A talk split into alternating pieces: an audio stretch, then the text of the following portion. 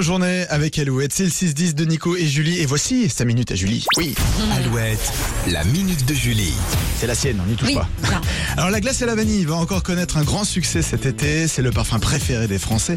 Et ce matin Julie, tu nous invites à tester des glaces plus originales. Oui, la France est connue pour sa gastronomie. Elle se décline en dessert ou en entrée glacée. Il faut oser, mais aujourd'hui, vous pouvez tester des glaces au gorgonzola, au piment d'Espelette, à la citronnelle pour faire fuir les moustiques, tiens, au parmesan, à la choucroute, aux rillettes, tomates, Oh là mozza, là. même les cocktails ont leur glace. Ouais. Et un nouveau parfum fait son arrivée sur le marché.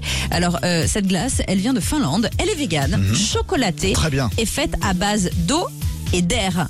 D'air, Euh, oh. AIR quoi. Ouais. Euh, c'est la start-up euh, Solar Food qui a eu cette idée folle un jour d'inventer la glace à l'air. Euh, bon, pour la tester, il faut aller à Singapour pour le moment. Et pour tester la glace la plus chère du monde, il faut aller au Japon. Byakuya, c'est son nom, est faite d'ingrédients précieux, feuilles d'or Oh comestibles, là. truffes blanches, saké, parmesan, prix de la coupe, 6000 euros.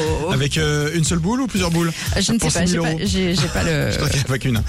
6000 euros. Bon, en tout cas, la glace à l'air, non mais qu'est-ce que c'est que ce La glace à Non mais Bah, c'est plus éco-responsable. Après, on, en- on développera peut-être dans un futur geste en plus. Peut-être, peut-être. Bon, allez, allez vous chercher une bonne glace, là, Ouais. bien traditionnelle. C'est très bien aussi. Voilà.